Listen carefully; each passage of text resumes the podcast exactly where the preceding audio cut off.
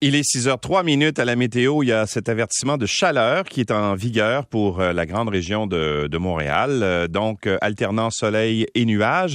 40% de risque d'averse cet après-midi et des, en fait, un maximum qui va avoisiner les 28 degrés aujourd'hui au mercure. Mais si on ajoute le facteur d'humidité, c'est-à-dire la sensation qu'on a sur la peau, ça, ça laissera une, une sensation de 37 degrés. C'est donc très, très chaud aujourd'hui. Ce sera, ce sera pas très agréable à l'extérieur. Ce soir et cette nuit, le ciel sera dégagé, va faire 20 degrés. Et pour mercredi, alternance de soleil et de nuages, maximum de 30, l'humidex à 40 degrés. Euh, pour la nuit prochaine, euh, en fait de mercredi à jeudi, ce sera 25 degrés pendant la nuit. Imaginez à quel point ça va être chaud. Et pour euh, jeudi, on parle de nuageux, 60% de risque avec un maximum de 28. Les températures vont rester élevées tout au long de la semaine.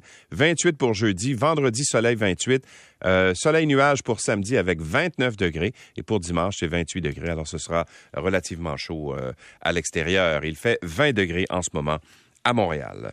Et ben il n'y a pas que chez nous où il fait chaud, euh, bien sûr, on en parle beaucoup en ce moment, un peu partout à travers euh, le monde, des morts, des records de température et des milliers d'hectares de forêts qui brûlent. Une vague de chaleur intense frappe l'ouest de l'Europe depuis la semaine dernière. C'est ce qu'on peut lire ce matin dans la presse, mais à peu près tout le monde euh, en parle, bien sûr, ce matin. Près de la moitié du territoire de l'Union européenne est soumise à un risque de sécheresse, alors que les précipitations se font rares depuis les dernières semaines.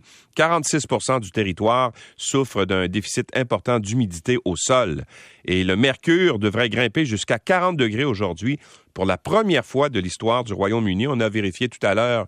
Euh, il faisait 34 il y a quoi? Il y a à peu près une heure de ça, là? Ben, il fait 36 en ce moment et il est 11h05. Alors, ça augmente assez rapidement cette température. En 2019, le pays a battu son record de chaleur de 1990. Le record était alors de 38,7. On est en voie de le, de le battre, de le fracasser, ce record-là.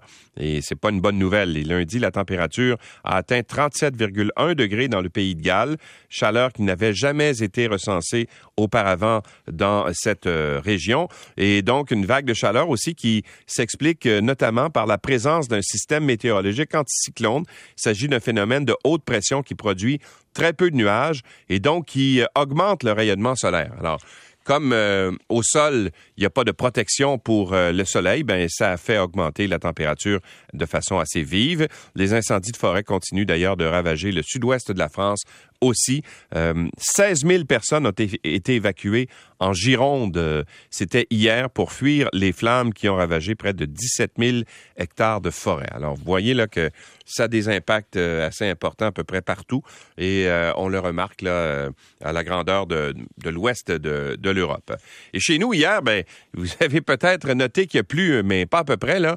Moi, j'ai été pris dans cette ondée, n'est-ce pas, en milieu d'après-midi ou à peu près. Je suis allé manger au restaurant avec un ami, puis en sortant, il faisait pas très beau, il pleuvait énormément. Alors une pluie digne des tropiques, dit-on dans le journal de Montréal, qui s'est abattu euh, hier sur, euh, sur la ville. Et c'est le secteur de Verdun qui a été le plus touché. On parle de 50 millimètres d'eau qui sont tombés sur le centre-ville euh, de Montréal hier en l'espace de six heures.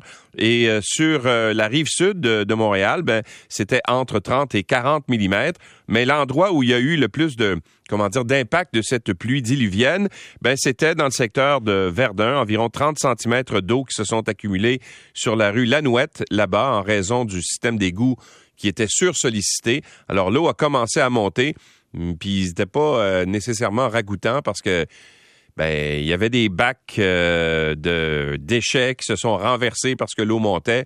Les déchets euh, se sont déversés euh, dans l'eau brune, n'est-ce pas, qui flottait à la surface des rues. Alors, ça n'a pas été une très, très belle c'était pas la meilleure journée pour aller se promener sur la rue La Nouette hier.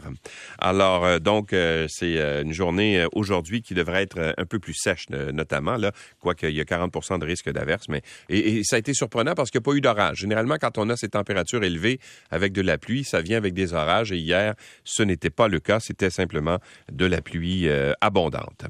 Bon, dans le journal Le Devoir ce matin, on va recevoir, soit dit en passant, Stephen Guilbeault, le ministre canadien de l'Environnement, un peu plus tard dans cette émission vers 7h20. On va parler de ces cibles qui ont été euh, annoncées hier par le gouvernement fédéral pour la réduction des gaz à effet de serre. Mais ce qu'on apprend ce matin, ou ce qu'on a appris hier dans ces documents-là, c'est que le raffinage du pétrole et le transport du gaz par pipeline pourrait échapper à la comptabilité du futur plafond fédéral d'émissions de gaz à effet de serre, parce que c'est l'une des deux hypothèses soumises justement dans les documents qui ont été présentés hier, c'est-à-dire que on pourrait mettre en place euh, une bourse du carbone, un peu à l'image euh, de ce que fait le Québec et la Nouvelle-Écosse, euh, qui s'est associé avec la Californie dans cette bourse du carbone pour l'industrie du, du, pétrole. donc, on pourrait donc soumettre les entreprises qui font de l'extraction du pétrole et du gaz à des normes plus sévères de réduction de gaz à effet de serre, mais on pourrait peut-être exempter l'industrie du transport et de la transformation euh, de ce de ce de, cette fame, de ce fameux plafond des GES finalement. On posera la question à M. Guilbault un peu plus tard, à savoir pourquoi est-ce qu'on devrait exclure euh, ces, euh, cette partie, n'est-ce pas, de, de, de l'industrie. Alors, faut comprendre que le gros des émissions, la majorité vient de la production, selon ce qu'a dit Stephen Guilbeault au journal Le Devoir hier. On reviendra là-dessus un peu plus tard parce que c'est quand même assez étonnant qu'on exclue une partie. Tu sais, j'essayais de voir hier, vous vous souvenez que en campagne électorale, Justin Trudeau avait dit qu'on allait planter 2 milliards d'arbres. Euh, ben, on est à, peu près à 0,5% de l'objectif. C'est d'ici 2030. Il faut qu'on se mette à planter un petit peu. Là. On posera la question à M. Guilbault, savoir où on en est rendu. Hier, la nouvelle judiciaire, bien sûr, c'était ben, la, condamnation euh, de l'ancien chef du Parti québécois, André Boisclair, qui euh, a donc été euh, condamné à purger une peine de deux ans moins un jour derrière les barreaux pour une double agression sexuelle. Alors, il a été condamné à près de deux ans, mais l'ancien chef du PQ euh, pourrait recouvrer une certaine liberté d'ici seulement quatre mois. Pourquoi? Ben parce que euh, il va être soumis euh, au, euh, à notre système. Il va purger sa peine dans une prison provinciale, donc il évite le système fédéral. Et selon les critères qui sont établis au provincial, il pourrait faire une demande au sixième de sa peine, soit après quatre mois, pour être admissible à une permission de sortie préparatoire à la libération conditionnelle. C'est ce que on dit dans le journal de Montréal ce matin. Et au tiers de sa peine d'incarcération, donc après huit mois, M. Boisclair euh, sera automatiquement convoqué devant les membres de la Commission des libérations conditionnelles du Québec pour son admissibilité à une libération sous condition. Alors, ça se pourrait que ça, aille assez vite, là. Et euh, donc, euh, André Boisclair a plaidé coupable en juin dernier dans deux dossiers distincts d'agression sexuelle, dont l'un avec euh, la participation de deux autres individus. Et ce qu'a dit le, le juge Pierre Labelle hier, il dit les gestes posés par le délinquant sont hautement répréhensibles. S'attaquer ainsi à des personnes blesse le plus profond de leur intégrité et de leur dignité. Euh, ça, c'est euh, ce que le juge a dit, mais il y avait quand même certaines euh, en fait, certaines circonstances atténuantes, dit-on. D'une part, il a plaidé coupable, alors et il a suivi une thérapie. Alors, on verra bien si ce sera suffisant, mais euh, c'est quand même des gestes qui étaient très, très, très graves de la part de M. Boisclair, qui va donc terminer sa carrière publique, j'ai l'impression, en prison, parce que je suis pas sûr que ça va être facile par la suite de se trouver un emploi dans le secteur public. À part ça, les Canadiens disent faire de petits gestes en environnement. Ça, c'est un sondage qui a été fait par Statistique Canada auprès des Canadiens qui euh, admettent avoir changé leurs habitudes au cours des dernières années. Alors, les Canadiens euh, disent utiliser moins de paille, de sacs de plastique, de bouteilles d'eau à usage unique et de déchets électroniques notamment. Le portrait s'améliore lentement mais sûrement, selon ce que rapporte ce matin le journal euh, La Presse. Et c'est vrai, je pense qu'on le voit dans nos comportements. Là. entre autres, les, les sacs de plastique, moi j'en utilise à peu près plus. J'ai des sacs euh, réutilisables quand on va à l'épicerie. Moi, c'est les bouteilles d'eau. Euh, j'en utilise très, très, très, très peu. Euh, il y a de plus en plus de stations de, remplissage également, ce qu'on voyait pas il y a quelques années. Maintenant, quand on va dans un festival ou dans un, je sais pas, une fête qui est organisée, c'était le cas entre autres à la fête du Canada, il y avait des postes de remplissage à peu près partout. Tu arrives avec ta bouteille, tu remplis ta bouteille d'eau, et donc ça évite justement ces fameuses bouteilles à usage euh, unique. Et les déchets électroniques, moi je me souviens d'une époque où les gens jetaient carrément les ordinateurs aux déchets dans le bac, euh, mettaient ça dans le bac là, puis ça s'en allait ensuite à alors qu'aujourd'hui, on les apporte davantage à l'éco-centre. Alors, il semble que les habitudes euh, comportementales, n'est-ce pas, en matière d'environnement, euh, changent. Les ordinateurs, téléphones cellulaires, les téléviseurs figurent aussi à la tête de liste des déchets électroniques qu'on envoie davantage dans les centres de récupération. Et ce que dit le sondage aussi, c'est que les Canadiens conservent plus longtemps leur téléphone cellulaire et quand vient le temps de s'en débarrasser, ils sont de plus en plus nombreux à les remettre à un centre de récupération. Alors, euh, il semble que ce soit, euh, ce soit davantage ancré dans nos, dans nos habitudes de vie. Bon, alors, je ne sais pas si pendant la période des vacances de la construction, vous avez l'intention d'aller vers l'est du Québec, notamment la, côte nord, Charlevoix, etc. Mais euh, si c'est le cas, le jour où le pape va être euh, va être dans la région, va être à, Québec. Je pense que c'est le 28 juillet entre 3h et 15h du, de l'après-midi. Ben, je vous conseille de pas passer par la route 138 parce qu'elle va être fermée pendant 12 heures. Donc, la région de Charlevoix va être difficile euh, d'accès, euh, notamment parce que les autorités euh, n'ont pas d'autre choix, dit-on, que de complètement fermer la route 138 pendant 12 heures de Bois-Châtel jusqu'à Beaupré. Alors, pour assurer la sécurité du pape François lors de sa visite le 28 juillet, il y aura une voie de contournement qui va euh, qui va longer la route 138 un peu plus euh, au nord là, mais ce sera accessible seulement pour euh, les voitures et on roule pas à la même vitesse bien sûr que sur la route 138.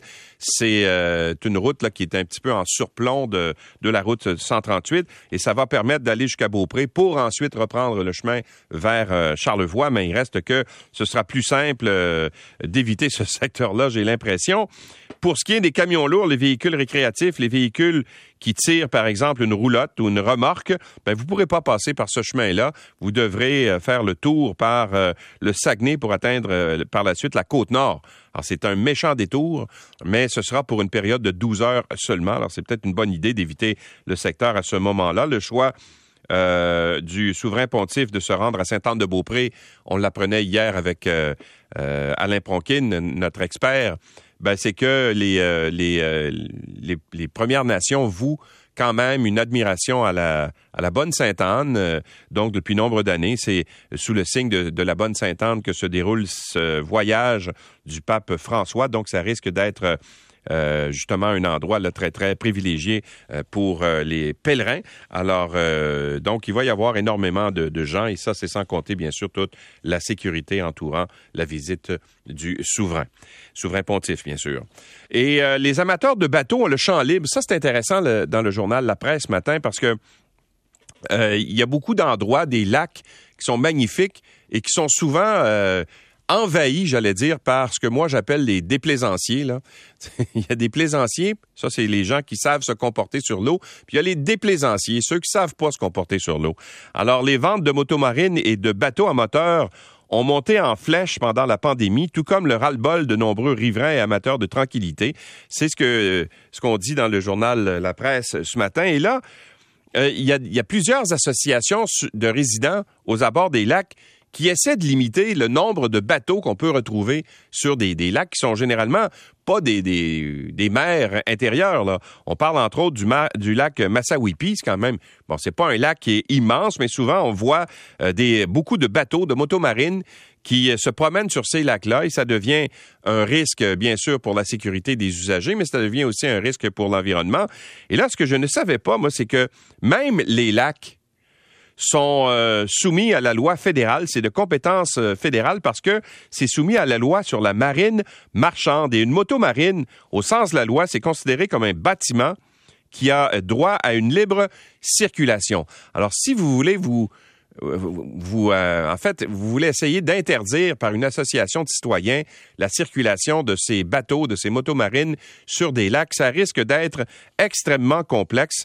Euh, c'est euh, le cas, entre autres, de conservation Manfred Magog qui se bat depuis 30 ans pour euh, justement limiter euh, la circulation de ces engins sur le lac Manfred-Magog, qui, est qui est quand même un grand lac, là, et des échecs devant les tribunaux euh, à répétition depuis 30 ans peste son président Robert Benoît. Et il faut vraiment être tenace, selon ce que confirme Serge Boisvert, qui est membre de l'Association des lacs de Sainte-Marie et Saint-Joseph à Nominingue.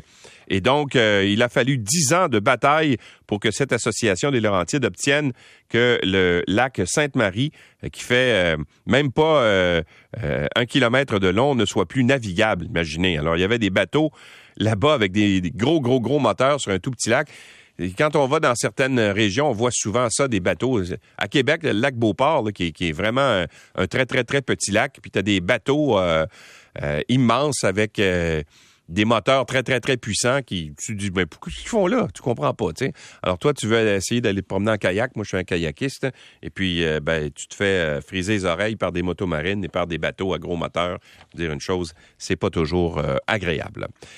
Et tiens, ça, c'est une nouvelle intéressante également.